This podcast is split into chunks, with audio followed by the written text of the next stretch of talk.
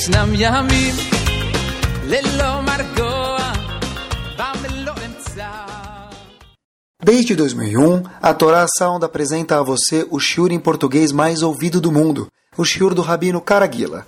E se você quiser conhecer outros temas, como educação dos filhos, casamento, felicidade e demais mitzvot, basta procurar no site caraguila.com.br e fazer um download de centenas de títulos para o seu celular ou MP3. Você também pode procurar nosso aplicativo na App Store, digitando Caraguila. Desfrute e descubra porque estes shiurim se tornaram referência mundial. Fique agora com mais um shiur do Rabino Caraguila. Vamos lá, boa noite. Cada vez que eu sento para preparar o shiur, já falei para vocês algumas vezes, mas fazer o quê? Eu acredito de verdade nisso. Cada vez que eu sento para preparar o shiur, eu fico olhando quanto que é a beleza da Torá e quanto que essa nossa Torá que do chá que a gente ganhou há mais de 3 mil anos atrás, ela é atual.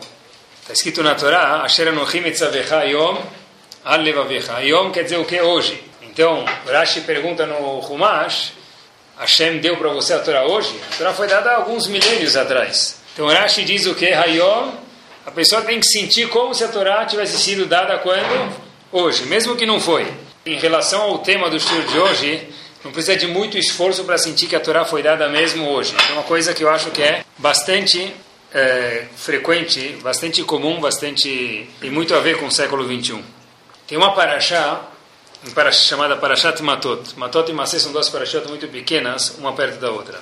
Lá está escrito o seguinte, que havia algumas tribos, uma chamava Reuven, outra chamava Gad, e havia meio tribo de Menashe. O que elas tinham? Qual o peculiar que elas tinham? Qual o denominador comum que elas tinham? Está escrito na Torá o seguinte: O Miknera vai alibne Reuven, velibne Gad atsumeot. Ambas essas tribos tinham muito, muito, muito rebanho. Qual era a riqueza da época antigamente? Rebanho. rebanho. Elas tinham muito rebanho. Então, elas tinham alguma coisa em comum. Tem muito... Está escrito Marbe Nechassim, Marbe DH. Está escrito em Pirkei Avot, quanto mais bens a pessoa tem, com os bens vem alguns maus junto. Quais são os maus que vêm? As preocupações que a pessoa tem. Quanto mais bens tem, mais tsuros tem. Muito bem, mais preocupações tem. Tsuros em Yiddish, como em árabe como fala? Wajalarase. Dor de cabeça, tá bom? Então é normal, assim Hashem fez, tem mais bens, tem mais preocupações. Essas tribos de Reuven e Gad tinham muitos bens. E aí o que, que acontece? Fizeram falar para Moshe Rabbeinu, Moshe, a gente tem um pedido especial para você. Qual o pedido? A gente está prestes a entrar na terra de Israel, o povo inteiro, mas a gente não quer entrar. Por quê? Porque a terra aqui ao leste do Jordão, fora de Israel, está muito boa. E já que a gente tem muito rebanho, essa terra para a gente vai ser fantástica, vai ser muito produtiva. A gente quer ficar fora de Israel, não dentro de Israel. Assim está escrito na Torá. Moshe Rabbeinu, quando escutou isso, ficou muito chateado. Está escrito que Moshe Rabbeinu ficou muito chateado mesmo. Falou, como assim? Senador, nadou, nadou, como fala em português, e morreu na praia. Morreu na praia. Chegou até a boca do gol e não vai chutar a bola. Meu amigo está sem goleiro, chuta a bola. 40 anos ficou no deserto para entrar em Israel. Está entrando em Israel, vai passar a Polícia Federal. O que, que você fala? Não, a gente quer ficar ao leste do Jordão. Mas agora é hora, entra. Eles falaram, não, a gente quer ficar aqui. Moshe Rabbeinu falou, de jeito nenhum. Se vocês não entrarem, o que, que o resto vai falar? A gente também não quer entrar. Vai começar a... Todo mundo fica um pouco mais mole. Ninguém vai querer entrar. Vai tirar a empolgação de todo mundo. Essas duas tribos falaram, tá bom. A gente entra, se é o problema. A gente vai guerrear com todo mundo. E aí a gente não vai tirar a empolgação de ninguém. Mas por outro lado, a gente quer, depois que todo mundo conquistar a terra e morar em Israel, nós queremos ficar Reuven, Gad e meia tribo de Menashe ficar onde? Fora de Israel. Tá bom. Trato é trato, entraram, guerrearam e essas tribos ficaram fora de Israel, porque lá o pasto era muito bom, era muito bom para o gado. Moshe Rabbeinu aceitou o trato. Agora a pergunta é a seguinte, será que elas fizeram alguma coisa de errado ou não? Fizeram um trato com Moshe Rabbeinu, Moshe Rabbeinu aceitou o trato, eles guerrearam, entraram em Israel e o resto ficou aonde? Dentro de Israel e eles ficaram fora. Guerrearam com todo mundo, conquistaram Israel e depois moraram fora. Tá bom, trato é trato. Agora a pergunta é a seguinte: será que eles fizeram alguma coisa de errado ou não, essas tribos, quando falaram a gente quer ficar fora? Talvez não, gostaram da terra de fora.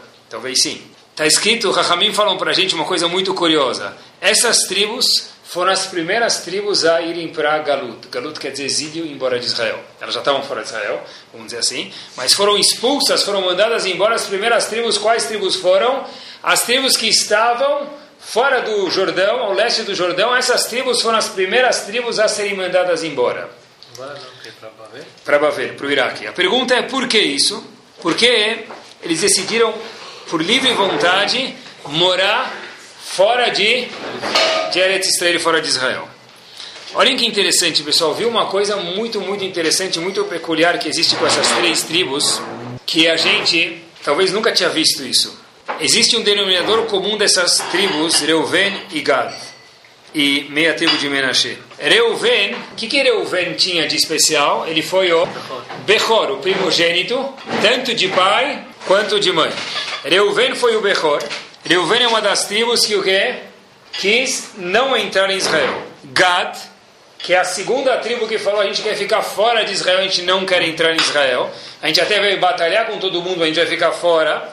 Era também o Bechor de uma das Shefachot, de uma das esposas de Jacob Avinu, chamada Bilha. E por último, Menashe, que era a terceira tribo que decidiu ficar fora de Israel, porque era muito bom para o gado, foi Bechor, o primogênito de quem? Yosef. Quer dizer, essas três tribos que falaram a gente vai ficar fora, a gente nem quer entrar, Reuven, Gad e Menashe, ambas as três tribos, todas elas eram, cada um primogênito de alguma forma, ou de pai e mãe, ou só de mãe. Olhem que interessante, o primogênito ele tem alguns privilégios dentro da Torá. Por exemplo, tem seis irmãos, um exemplo. Divide-se a herança do pai em sete e o primogênito toma duas partes. Divide a pizza em sete, o primogênito vai tomar dois pedaços da pizza. Por quê? Só porque ele foi primogênito. Quer dizer, pague um, leve dois. Esse é o mérito que o primogênito tem. Quer dizer, o primogênito tem um cor, tem uma força, tem um dom dentro dele, a Torá reconhece, de ser algum tipo de líder. Já vi muitas vezes isso, que em muitas famílias, quem é o conselheiro da família, dos irmãos? O primogênito. Vamos, ele que dirige as ideias da fábrica, ou do escritório, ou do consultório, ou do qualquer óleo que for, ele que dá as dicas, olha, vamos pegar a opinião dele e ver como que funcionam as coisas. Ele é o formador de opinião, mesmo no business da família muitas vezes, porque ele é mais velho, então provavelmente ele tem mais experiência ou a cabeça mais no lugar. O problema que existe é o seguinte, junto com esse privilégio que o Behor tem, junto com esse zehut, esse mérito, essa sabedoria a mais que ele tem, vamos chamar assim, de alguma forma ou outra, existe um problema. O problema é que se ele usar esses 220 volts que ele tem e não 110 como nós temos, usar isso para a forma errada, o que, que vai acontecer? Vai queimar. Uma mulher que pega e coloca o liquidificador dela na tomada 220, hoje em dia é tudo bivolt, mas vamos dizer que tem algumas coisas que não são. Pega uma, um liquidificador ou o que for, coloca no 220 e 110, o que vai acontecer? Vai estragar o liquidificador. Por quê? Apesar que 220 é muito, 220 volts é muito melhor para muitas coisas, mas para algumas coisas continua sendo ruim, se não é a mesma voltagem. O Behor, ele tem o privilégio de ser 220 volts. Mas se usar isso de forma errada, o que acontece? Queima tudo. Olhem que interessante, pessoal. Reuven, que era uma das tribos que decidiu ficar fora de Israel, da terra de Israel, por ele ser Behor e ele ser 220 volts, ele deveria ser tanto Melech, rei, quanto também Kohen. Todos os Kohanim deviam sair de quem? Dos descendentes de Reuven. O rei, o reinado de Israel devia vir de quem? Reuven, que era o Bechor, o primogênito, de Jacob, tanto de pai quanto de mãe. Reuven perdeu essa potência de 220 volts. Virou 110 como todos nós. Quando ele chega no Sefer Torah, o que ele sobe?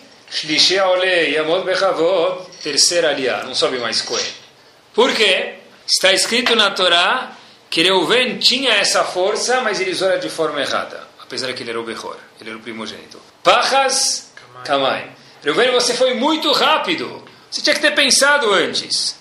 Reuven, em algum episódio da Torá, que não vem ao caso agora, Reuven foi, agiu de uma forma até de, um, de, de uma forma de um ímpeto, de uma forma muito ágil, muito rápida, sem pensar o quanto que a Torá esperava dele, pelo fato dele ser ágil mais do que o necessário, ele perdeu esse privilégio. Ele virou uma tomada 220 volts que, em vez de ajudar, dava choque. Olhem que interessante, pessoal. Esses três eram primogênitos. A gente vai ver o que isso tem a ver com primogênito com não entrar em Israel. Mas, olhem que interessante. Estava pesquisando na Torá, houveram outros primogênitos. Caim era primogênito. Ismael, Caim era primogênito de quem? Adam Arishon, o primeiro homem. Ismael foi o primogênito de quem? Avram Avinu. Veio antes de Yitzhak. Esav, fantástico, foi o primogênito de quem? De Yitzhak. Todos esses, pessoal, o que acontece? Tiveram um final não de Hollywood. Tanto Cain, quanto Ismael, quanto Esav tiveram um final infeliz. Por quê? Porque dentro de todo primogênito tem o mérito de poder ganhar dois pedaços na herança. Tem o mérito como Reuven tinha de poder ser Cohen e também a dinastia judaica sair dele. Porém, por outro lado, o reinado sair dele. Porém, por outro lado, existe um problema. Qual o problema? O problema é quando a pessoa é muito ágil, ela não pensa, ela é muito rápida, toda aquela força acaba saindo como energia e aquilo é grave demais. Por isso que Reuven, mais uma vez, perdeu tanto a Keuná, não era sacerdote, os filhos dele, que deveriam ser, quanto também o Malchut, o reinado. Pessoal, qual foi o problema dessas tribos que não quiseram entrar em Israel? Eles foram castigados, foram os primeiros a ir para o exílio. E o que, que isso tem a ver com a gente no século 21? Olhem que interessante. Reuven, Gad e Shevet Menashe. Depois de 40 anos de andar no deserto, o deserto o que, que tem de fértil lá? Nada. Mesmo com as nuvens celestiais que acompanhavam eles no deserto, que era muito bom, era tudo do bom e do melhor. Ainda assim, um deserto não deixa de ser um deserto. Eles chegam e eles vêm logo entrando em Israel, já não é mais um deserto, a terra é boa. O que, que eles falaram? Aha, uhu, essa terra é nossa. Por quê?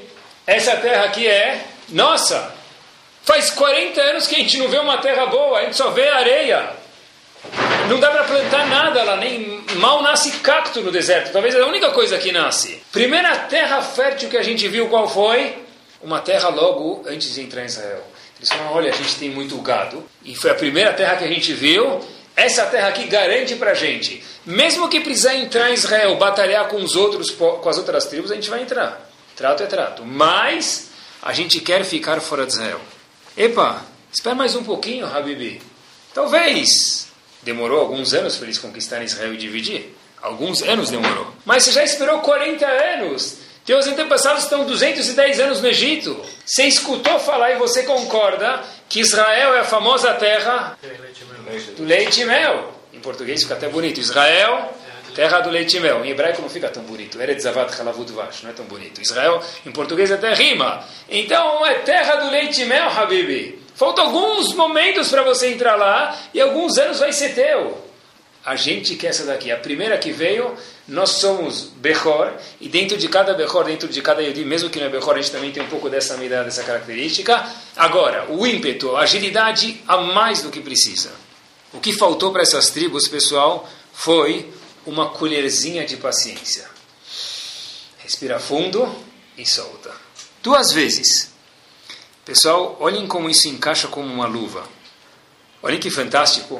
Qual foi a primeira mitzvah que eles foram ordenados quando entraram em Israel? Depois que conquistaram a terra, sentaram, dividiram a terra, havia uma mitzvah que foram ordenadas. Qual foi a mitzvah? Bikurim. O que é Bikurim? As primícias, tá certo? O que, que são primícias? A pessoa plantou uma árvore, plantou uma árvore de maçã, demora alguns anos para a árvore crescer, finalmente, o que, que nasceu agora? A primeira fruta. O que, que você vai fazer? Pegar a fruta para comer? Uh, não.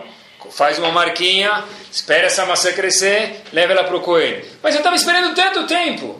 Essa maçã não. A próxima você vai pegar. As primícias são as primeiras frutas a pessoa leva para o coelho e ela não pode ter proveito dessas frutas. Quem teve o mérito de participar dessa mitzvah?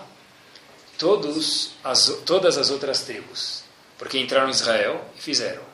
Agora, as tribos que estavam fora de Israel, essa é uma mitzvah que não vigora fora de Israel. Portanto, Reuven, Gad e meia tribo de Menashe não deu o Bikurim. Por quê? Porque Hashem falou para eles, olha, Bikurim é uma mitzvah para quem sabe esperar. Quem não sabe esperar, não vai ter o privilégio de participar dessa mitzvah. Olha que interessante, a mitzvah que eles entraram em Israel não receberam foi qual? Quem não entrou não merece. Por quê? Essa mitzvah é para quem sabe ficar na fila. Se você não sabe ser um paciente e ficar na fila, então você não merece essa mitzvah. Qual a mensagem que existe, pessoal, para nós disso daqui? Que precisa sim ter paciência. Esperar um pouquinho. Fiquei pensando agora em ficar um minuto em silêncio, não vou fazer isso com vocês, é um teste muito grande. Tá bom? Ficar um minuto em silêncio, espera um pouquinho só. É isso ter paciência na vida. Se você não sabe esperar, se você ficou fora de Israel, mas você esperou 210 anos, mais 40 anos agora, 250 anos desde o Egito até aqui. Não, mas eu não quero esperar mais alguns anos para conquistar Israel. Essa terra já está boa, mas Hashem prometeu que Israel é melhor. Não, eu já não tenho paciência. Já deu para mim. Essas tribos ficaram fora para sempre. Olhem que interessante. A gente mora numa geração muito curiosa. Quando eu, alguns anos atrás, não vou falar quando eu era pequeno, porque fica meio estranho, mas alguns anos atrás, sabem quando o tefilim fica. Sai, às vezes sai um pouquinho a tinta. Então tem uma tinta de tefilim, você compra em Israel, qualquer lojinha de sofer, tem que, tem que ter um Ersher, tem que ter um selinho de kashrut, não para agora, outra hora eu posso explicar para vocês. Mas é uma coisa bastante simples, você compra uma latinha lá, era que nem aquele corretivo líquido, já viram? Hoje em dia não existe mais isso. Como que são as tintas para pintar o tefilim se ficou um pouquinho branco, tirou, tirou o negro do tefilim? É uma caneta, porque você não precisa nem esperar secar. Aquele corretivo líquido de tefilim demorava 10 segundos, 1 minuto, 2 minutos para secar. Barmená. Então hoje em dia é muito mais prático, por que não? Mas você pega aquela caneta aqui, já pinta o tefilim. Tá bom? Outro dia, hoje manda trocar o tefilim, nem revisão, né? Olha que interessante, justo hoje, já tinha preparado o shiur, uma pessoa estava me contando sobre o assunto do, do, fim de semana, que foi quanto trânsito, quantas horas de trânsito você pegou. Aí, uma pessoa chegou e falou assim para mim, Rabino, eu já não aguento mais, eu fui e voltei, e foi para Tibaé, que é aqui perto relativamente, falou, você não sabe quantas vezes eu escutei o CD da Galinha Pintadinha. Eu já sabia cantar todas as músicas de frente para trás, podia parar e eu continuava cantando sozinha. Né? Quatro vezes o mesmo CD. Tá? Tanto a galinha quanto a pintadinha, quanto as duas juntas. Não aguentava mais escutar. Bom, aprendam, viajar no feriado, aprendi esse fim de semana, tem que ter paciência. Olha que interessante. Quando a gente estava pensando, não vou falar quando era pequeno de novo, mas olha que curioso. É algo fenomenal. Imagina você pega uma bisavó ou uma avó que não teve o mérito de ver isso. E ela, por um segundo, ela volta a te visitar depois de 120 anos bem vividos. Ela já foi embora faz 30, 40 anos. Ela volta te visitar. E ela vem comer em casa. Um cenário hipotético, tá bom? E aí, a vovó veio de Halab. Você recebeu um mexe para ela lá. Só que a congeleira veio faz dois meses na tua casa. Você vai dar o quê? Mexe congelado? E a vovó entra e fala: O que você vai me servir? É um mexe, vovó. Mexe congelado? Fala, um minuto, senta aí, aí, senta aí dois minutinhos. Aperta no micro-ondas um minuto, mais um minuto, traz, sai, micro, sai, mexe com aquele vapor lá de dentro, sai quentinho. Como você fez isso, não, vovó? É, agora eu, enfim, eu aprendi um truque de fazer mexe rapidinho aí, tá bom? Sai todo lá, sai tudo é, quentinho. Agora, como se fazia uma décadas atrás, eu perguntei para alguém, fiquei curioso, eu perguntei para alguém, como que faziam em Halab? Tinha, eles falam que tinha tudo lá. Mas essa pessoa que eu perguntei, ela não foi muito sincera. Eu perguntei para ele, Halab tinha geladeira? Aí ele falou, não tinha geladeira em Halab. Graças a Deus, alguém falou a verdade para mim. Tem alguma coisa que não tinha em Halab, que não tinha geladeira. Foi antes do livro. Então, não tinha. Aí eu perguntei, como faziam? Como faziam? Eu não tinha geladeira. Alguém consegue, eu não consigo imaginar, me permitam. Em Alepo não tinha geladeira. Alguém consegue imaginar viver sem geladeira? Não existe isso. Não é geladeira de isopor, geladeira mesmo, coloca na tomada. Não existe isso, geladeira. Geladeira que não tem. Não, existe, né? não tinha nem tomada. Tira, tira do congelador. Na noite, como faz? Tem que fazer comida no dia. Imaginem só. Forno. Imagina pegar uma coisa da, do, do, freezer e deixar no forno até esquentar. Ou vai queimar ou vai demorar três horas. Pra, não vai, você perdeu a fome já. Certeza perdeu a paciência também. Como que se faz ligação? Nem sei se existe essa palavra ainda, desculpa, esse palavrão, interurbano. Eu lembro, alguns anos atrás, algumas décadas atrás, em Guarujalaim, como se ligava para São Paulo, tinha um lugar lá, na frente do prédio dele, chamado Telefônica, Telesp, Telesp Aí você pegava um número para entrar numa cabine. Igual a do super-homem, igualzinho. Você entrava na cabine, fazia terrilim para chegar a sua vez. Aí você passava um número de telefone para a moça. E aí ela falava, vou completar a ligação se der certo. Se tiver trânsito na, no caminho, você não vai completar a ligação. Quer dizer, ligar de Guarujá para São Paulo, que era 83 quilômetros, demorava talvez 83 minutos também. Quando completava a ligação, vocês, eu não. quando, eu lembro também quando, última, vai. Quando eu estudei nos Estados Unidos para ligar, quando eu estava na Estivá, quando eu ligava dos Estados Unidos para São Paulo, tinha um cartão chamava MCI até hoje talvez, é, é uma moderno. companhia de telefone. É Ela tinha um cartão de crédito, você ligava para uma operadora, digitava aqueles 16 números que você não podia errar, ou errava um, voltava todo o procedimento, para completar a ligação. Depois que completava a ligação, se tivesse ocupado o telefone aqui em São Paulo, é. tudo de novo desliga. Liga para a operadora, digita os números, procura o telefone. Quer dizer, é, para ligar para cá já tinha que ter muita coisa para contar, que às vezes já perdi entusiasmo de contar de é, tanta é moderno, coisa. Você digitar, vê aqueles telefones que... Ah, que ficava rodando. Com... É. Sim, rodava o disco. Tem um aqui. Hoje em dia, pessoal, como faz? Quero botar um cadeado. Como você fala com alguém hoje em dia? Pessoal, hoje em dia você quer contar alguma coisa para alguém, como que faz? Coloca no WhatsApp ou FaceTime. Você manda, não só que você manda, isso mandar não tem mais graça, mas você pode ver também se ele leu é meio perigoso, porque se ele leu e não respondeu, tem alguma coisa Ai, assustadora, tem duas flechinhas lá, ó, leu e não respondeu. Ih, cuidado para não ler, porque ele sabe se você leu até hoje. Pessoal, olha onde, olha onde a gente está. Graças a Deus nada é por acaso. Eu já estava lendo o Estado de São Paulo, dia 13 de novembro de 2013. Presta atenção a geração que a gente está aí, talvez, como que dá para pedir para alguém ter paciência. Inventaram uma escova de dente chamada Blizzant. Blizz, Blizzident, sorry. Escova personalizada, vou resumir aqui. Se faz com molde na boca.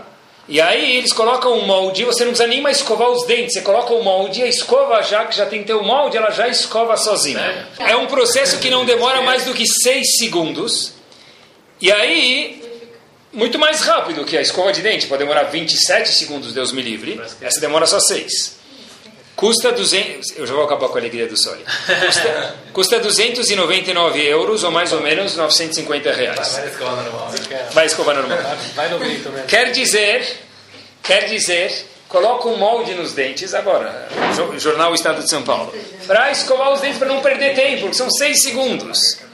Time is money, não é? Pessoal, hoje em dia a pessoa pode ficar noiva, os outros sabem antes dele saber. Mandaram um WhatsApp, ficou noivo, Mabruk, Facebook, fez Shaharbuk. Então um está sabendo, ele ficou noivo, teve filho, é menino, parabéns, puxa, já nasceu, não sabia. Ah, agora estou te contando, eles me avisaram no WhatsApp, no Facebook, ou o que for. Então, já está na boca do povo de imediato. Tecnologia ótima. O problema é o que, que vem junto, pessoal, com isso. É tudo instantâneo hoje em dia. É, olhem qual o problema que tem aqui atrás. Outro dia estava em algum lugar e uma jovem veio para mim e falou, Rabino, não vou mais rezar. Tá bom, você tem direito, mas do jeito que você veio falar, não vou mais rezar, você quer me contar alguma coisa? Eu falei, pode me contar. Ela falou o seguinte, olha, Rabino, eu rezei duas vezes, eu nunca rezo, mas eu rezei duas vezes, falei, que legal, para ir bem na prova de química. Assim falou essa jovem. E eu não fui bem. Pronto, não rezo mais. Quando ela me falou isso, óbvio que não foi esse approach que eu dei para ela, mas eu pensei para mim mesmo, sem falar para ela. Uau, agora eu entendi uma coisa. Todo mundo conhece, se não conhece, que conheçam agora, muito famoso. Quando Moshe Rabbeinu queria entrar em Israel, como chama Parashat, que ele pediu para Kadosh Baruch me deixe entrar em Israel?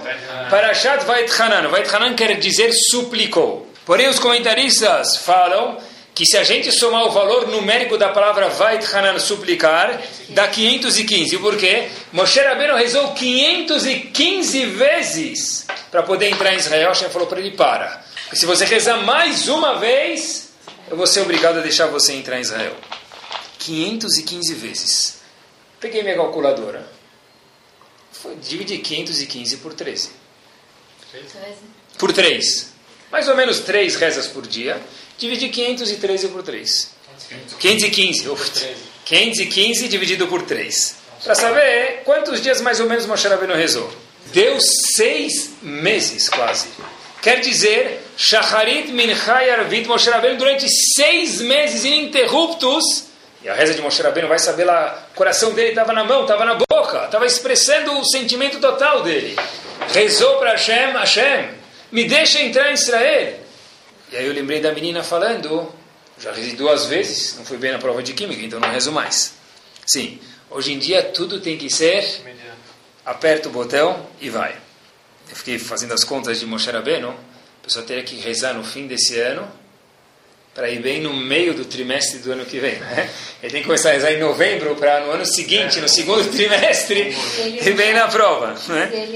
Isso assumindo que ele vai estudar. Né? Então, não é tudo, pessoal, que dá para apertar Enter e vai na hora. Eu vi uma frase muito bonita. Alguém mandou uma frase, vocês sabem que eu uso essas frases. Minha paciência é igual a Coca-Cola. Já ouviram? Vou contar para vocês. Minha paciência ficou igual a Coca-Cola. Era normal, ficou light e agora é zero. Tá bom? Acontece isso no nosso século. Era paciência normal, light, agora é paciência zero. Rav Chaim Ozer Grudinsky foi um Rav, um Talmud muito grande, há um século atrás, no 1900 mais ou menos. Uma vez ele falou para a esposa dele, se tem uma midá, alguma, um traço pessoal que eu me orgulho de verdade é a minha paciência. Por quê? Uma vez aconteceu que em 1902, o cozinheiro trouxe um animal para ele verificar se o animal é tarefa ou não. O que é tarefa? É um animal que foi feito bem a shkita. Porém, a gente não sabe se o animal era sadio. Se o animal tem algum problema que não é, que não é sadio, por exemplo, um furo no pulmão, mesmo que a shkita, o abate foi bem feito, a carne ela é tarefa. Então, fizeram a shkita, trouxeram para Chaim Moser Gordinsky dar uma olhada se, se o animal estava tarefa ou não. Ele olhou e falou, olha, esse, esse animal está ruim, tarefa, não pode servir. O cozinheiro ficou ofendido. Falou para Chaim Moser Gordinsky o seguinte, como é que pode ser? O senhor tem 39 anos de idade, Raf. Como é que pode ser? Você não sabe permitir um animal? Tem 39 anos de idade. Não consegue permitir um animal para mim? Obviamente que a resposta é que eu vou fazer. O animal da tarefa.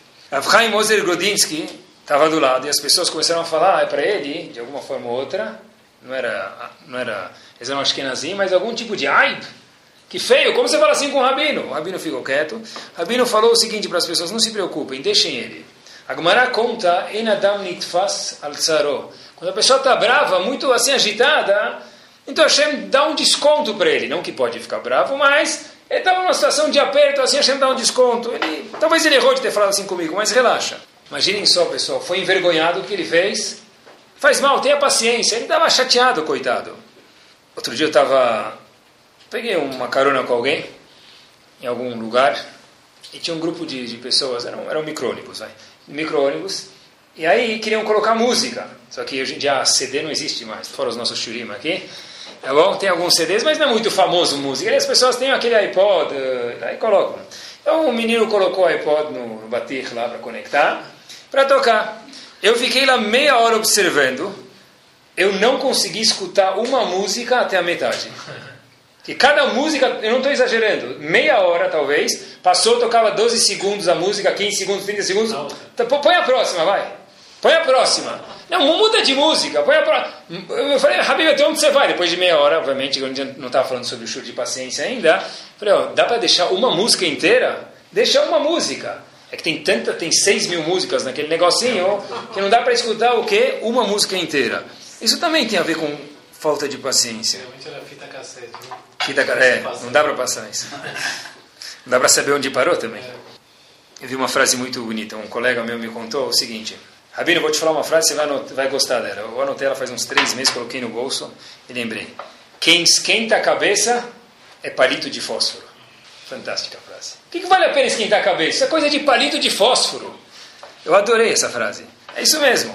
Como a pessoa pode não esquentar a cabeça, ou tentar pelo menos diminuir isso, ficar um pouco mais tranquilex, um pouco mais paciente. Diz que tinha um homem que estava muito preocupado, vi essa na Reader Digest, tinha um homem que estava muito preocupado, ele tinha um, aquele peixinho, sabe aquele peixinho que todo mundo tem, que é corban? Aquele peixinho dourado lá, que todo mundo tem, beta, dá três pãezinhos para ele comer, depois de algumas horas a gente vê ele boiando de lado assim. Então, esse... Luna Park. Esse, esse indivíduo, Razito, estava lá com o peixinho, estava preocupado, ele leva o peixinho no veterinário, o peixinho não estava muito bem. Aí ele fala para o veterinário, olha doutor, eu acho que meu peixinho está com epilepsia. Aí o veterinário dá uma olhada, tal, para poder cobrar consulta, né? Olha de um lado, olha do outro, embaixo do, do aquário. Ele falou, o, o peixe do senhor parece que está ótimo. Aí ele falou, doutor, você não entendeu nada. Espera só eu tirar o peixe do aquário para o senhor ver a reação dele. Quer dizer, on the rocks, no aquário, está todo mundo bem. Mas na situação que aparece, tirar o peixinho do aquário, cada um, cada peixe aqui, cada um de nós, sai do aquário em algum momento, aí sim tem que tentar lembrar pessoal de, apesar que a gente tem esses benefícios tecnológicos que são ótimos, mas manter a paciência, nem tudo é automático. Diz que o, um aluno meu me contou essa piada, diz que uma vez o, sujeito entra na padaria, ele fa, eu acho que é da Praça Nossa, se não estou enganado. Ele entra na, quem não sabe o que é Praça Nossa, deixa para lá, tá bom? Ele entra na, na padaria morrendo de fome. Está morrendo de fome. Aí ele fala, olha, do, pro, seu Manuel, a coxinha de hoje... A coxinha de hoje? Aí o Manuel fala, não. E o pastel? Também não. E seu Manuel, o kibe de hoje? O cara está morrendo de fome. Não. Aí esse cliente todo bravo fala, olha, como é que eu posso fazer para comer alguma coisa de hoje nesse estabelecimento? Manuel fala muito simples, Habibi, vem amanhã. Pessoal, casar ou ser pai é impossível sem ter paciência. Né? Uma vez já, que já contei para vocês faz muito tempo atrás, que eles falam que para ter um bom casamento precisa de duas coisas: beleza e paciência. Se der certo, beleza. beleza. Se não, paciência. Todo mundo aqui já errou quando era pequeno. Vou soletrar alguns verbos. Sujamos, a gente já sujou roupa. Nós sujamos, bagunçamos, choramos. E algumas outras coisas na escola, e entramos em crenca. Eles, nossos filhos também, português, sujarão, errarão, berrarão, bagunçarão, pintarão. Se a gente teve o mérito de errar, a gente também tem que dar para os nossos filhos o mérito de fazer esses tipos de erro. Não, mas eu não tenho mais paciência. Bom, deve ter decidido isso antes de casar, antes de virar pai. Agora que já fez, conserta a medida de paciência, porque é impossível, como que isso aqui é imprescindível, pessoal, para qualquer pessoa que, que ele quer viver, mas ainda mais, se ele quer virar pai, pai, quando eu quero dizer pai, é pai e mãe é a mesma coisa, ou ser metade do casamento. Obviamente que a pessoa tem direito de sair e jantar com a esposa sem as crianças. Não quer dizer que eles não vão ligar 12 vezes quando você estiver na rua onde você está, que hora você volta. Mas, ou, se você quiser viajar com tua esposa e puder viajar, disponibilidade é fantástico. Mas, ainda assim, a maioria do tempo, nós, pais, Baruch Hashem, a gente vai acabar passando com os nossos filhos. Uma mãe até me falou, acho que eu vou começar a ir para Minha Ervit no domingo. Eu falei, por quê? Eu falei, ah, meu marido justo vai na hora de Minha Ervit, ele volta todo mundo dormindo. Eu não sei que Minha Ervit ele vai, ele volta justo todo mundo já dormiu. Não é? Mas, ainda assim, tem que saber lidar com algumas situações. Estou falando comigo mesmo. Se uma criança faz a mesma pergunta uma vez, segunda vez, terceira vez, nem com a capa do super-homem dá para se controlar às vezes. E aí que precisa ter paciência. Aí que a gente, no exemplo lá que a gente falou antes, tira o peixinho do aquário. Aí que, doutor, você não vai ver porque ele está, parece com epilepsia. Aba, falta quanto tempo para chegar? Falando do exemplo do trânsito do feriado. O Ravueis, o que, que ele fala para gente? Aquele aplicativo do celular. Ele, ele para mim, falou no caminho 44 minutos. Em vez de 44 minutos até o destino, demorou 44 minutos até os próximos 100 metros. Agora falta só mais 44. E só mais, é, obviamente que alguma vez ele ia acertar, depois de alguns 44 minutos. Quer dizer, pessoal, e se uma criança falar para a gente, mas quanto tempo falta para chegar? Muitas vezes a gente gostaria de responder para ele, também gostaria de saber essa resposta. Já tá faz 12 horas aqui, não está chegando em lugar nenhum, o trânsito está todo parado. Mas Aba, quanto tempo vai demorar para chegar? Ainda mais uma criança que não tem noção de tempo. Você fala uma hora, a gente depois de dois minutos já chegou. Mas eu te falei que é uma hora.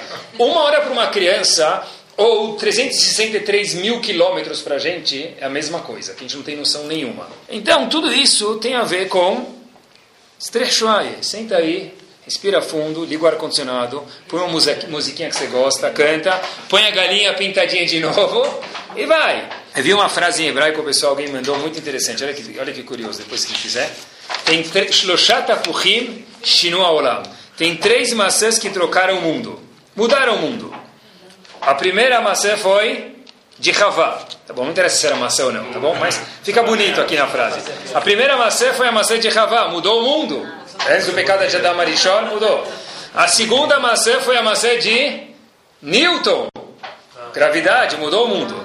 E a terceira maçã que mudou o mundo foi qual?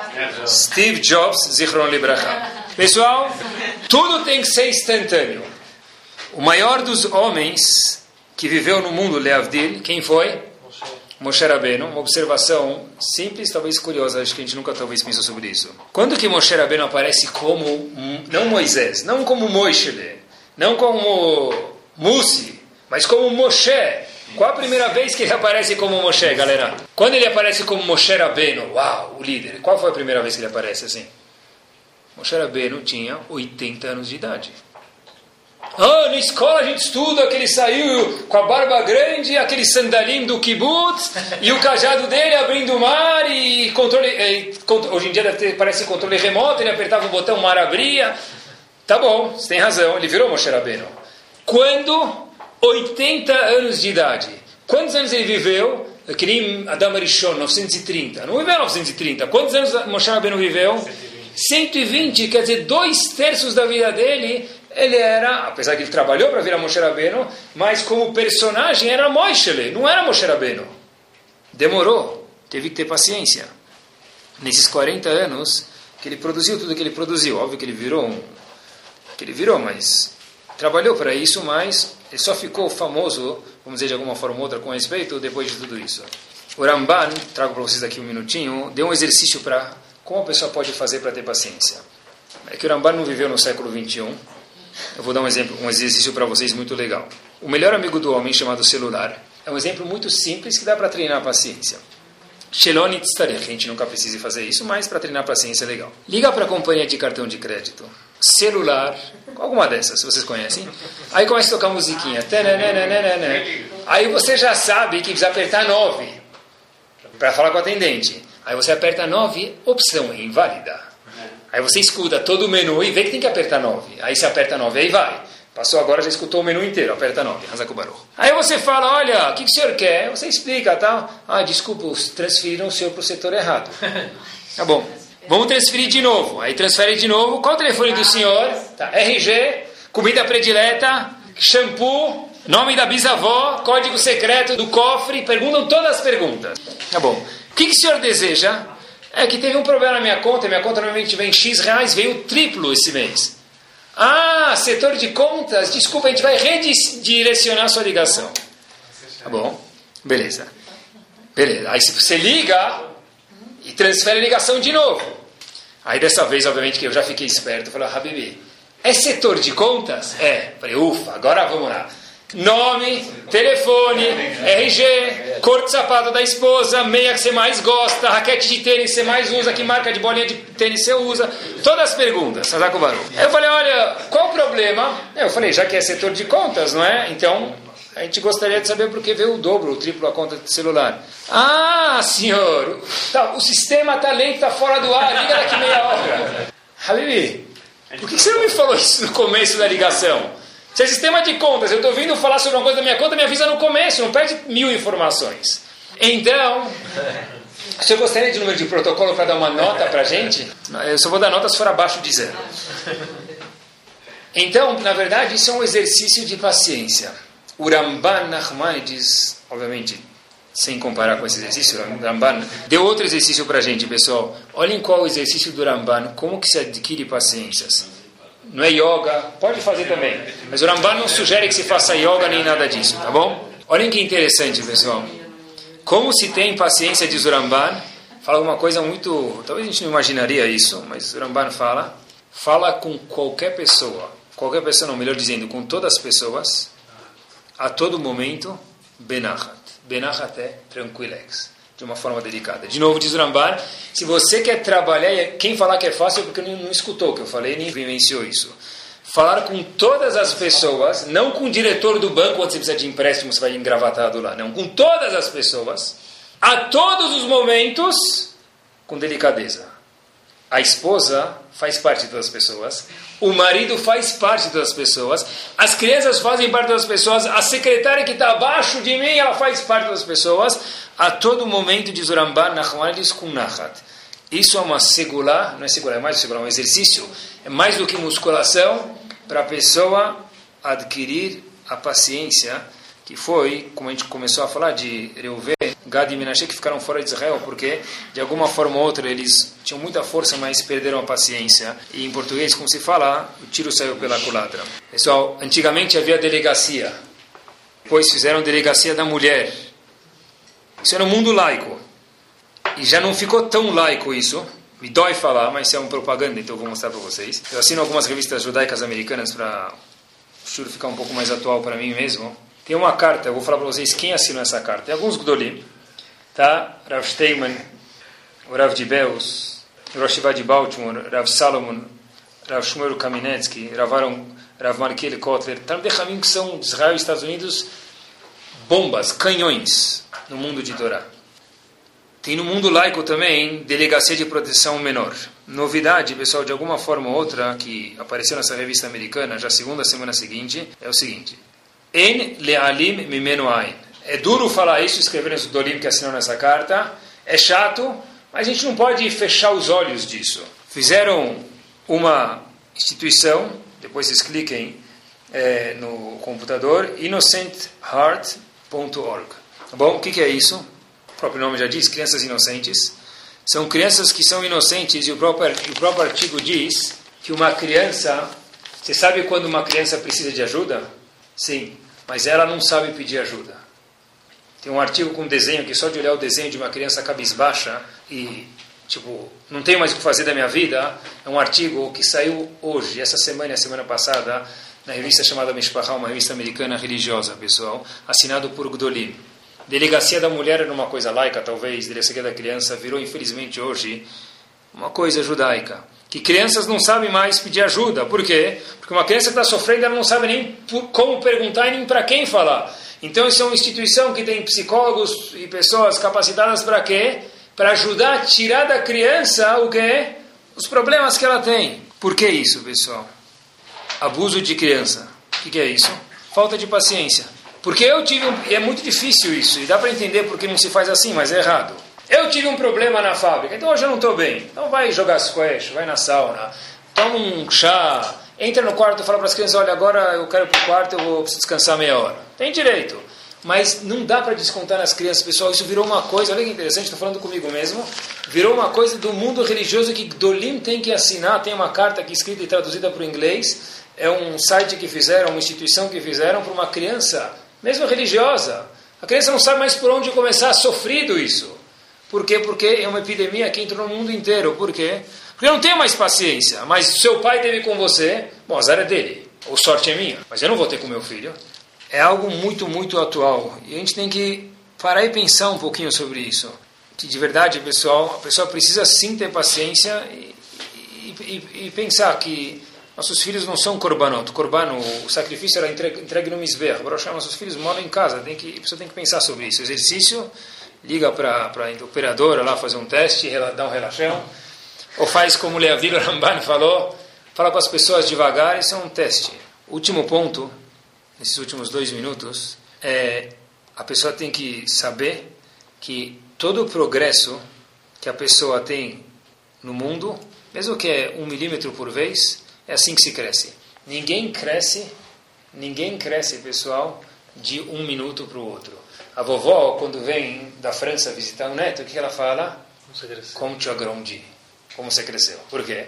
Porque ela não vê o neto ou o bisneto faz um ano. Então ela viu que tem uma diferença.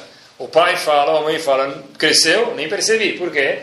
Porque cada dia eles crescem meio 0,1 milímetro, depois de um tempo crescem, a gente não percebe. Saber que ninguém cresce 10 centímetros por vez, cresce alguns milímetros, ou menos do que isso por vez, pessoal, isso faz parte de ter paciência. Não vi nenhum progresso. Ou pode ser que não teve progresso, ou pode ser que sim teve progresso, porém, já que a gente acompanha tão de perto, a gente não viu o progresso. E a pessoa acaba sendo vítima do quê? Fala, olha, eu já te ajudei tanto, fiz tanto, você não melhora? Talvez, pessoal, ele melhorou. Mas vai precisar a bisavó vem lá de longe, faz seis meses, um ano que não vê ele para ver que teve um crescimento e a gente não. Olhem só que interessante, com isso a gente termina. Moshe Rabbeinu, por que, ele não entrou em Israel? Famoso, de acordo com o Rashi, por que ele não entrou em Israel? Ele bateu na pedra. Tem talvez tem mais de 100 explicações porque ele entrou, mas Rashi fala que ele bateu na pedra. Que a gente saiba a curiosidade geral, e Torá também é cultura, Moshe Rabbeinu bateu na pedra duas vezes na Torá. A gente conhece uma só, duas vezes. Uma vez em Parashat Beshalach e uma segunda vez em Parashat Hukat. Moshe Rabbeinu foi incriminado, vamos dizer assim, de alguma forma, porque ele teve essa atitude. O Rambam Maimonides diz que o erro de Moshe Rabbeinu foi que ele agiu de uma forma, que Moshe Rabbeinu era muito, muito grande, mas um erro minúsculo dele foi que ele falou com as pessoas, falou com o povo judeu, Shimu na Amorim. Seus rebeldes, me escutem. O Rambam disse que o problema dele não foi que ele bateu na pedra. A pergunta que existe é o seguinte, Moshe Rabbeinu já bateu na pedra a vez passada, já falou assim a vez passada. E só 40 anos depois, que ele fez o mesmo episódio que aconteceu, que ele foi incriminado. Por que que Moshe Rabbeinu na saída do Egito, quando fez isso, ninguém falou nada? E agora, quando ele sai, do, está chegando em Israel, ele fala com os povos, olha, escutem seus rebeldes, aí sim ele é incriminado, e sim é proibido de entrar em Israel. Por que na primeira vez não aconteceu nada com Moshe Rabbeinu? Por que não foi castigado na primeira vez? Ramim contam para a gente, viu, uma diferença, que existe uma diferença muito sutil. Moshe, na primeira vez, o povo falou para Moshe Rabbeinu o seguinte: Olha, você vai tirar a gente do Egito, não tinha mais água, e Moshe Rabbeinu começou a procurar água para matar a gente no deserto. Então Moshe Rabbeinu ficou quieto, foi a primeira vez. A segunda vez teve uma mudança sutil. O que aconteceu? Está escrito o seguinte: Hashem, Moshe, por que você tirou o povo para que as pessoas fiquem sem água e acabem morrendo? Mas Moshe Rabbeinu quando escutou a segunda vez, não escutou do povo o que? Você quer matar a gente. O que ele escutou? Olha, sem água a gente vai acabar o quê? Morrendo. O povo falou de uma forma um pouco mais sutil. Reclamou, foi chato, mas de uma forma um pouco mais sutil. Nessa vez, Hashem falou para Moshe Rabbeinu, como você vai reagir para eles? Moshe Rabbeinu falou o quê? Shimun Amorim, seus rebeldes, vocês não param de reclamar. O erro foi uma cobrança grande para um homem grande como Moshe Rabbeinu, apesar que era um super tzadik, mas para que a gente possa aprender, teve sim, Hashem falou para Moshe Rabbeinu uma diferença. Quando eles saíram do Egito pela primeira vez, que aconteceu? Eles falaram de uma forma um pouco mais dura. Você quer matar a gente? Na segunda vez que eles falaram, olha, sem água a gente vai morrer de sede.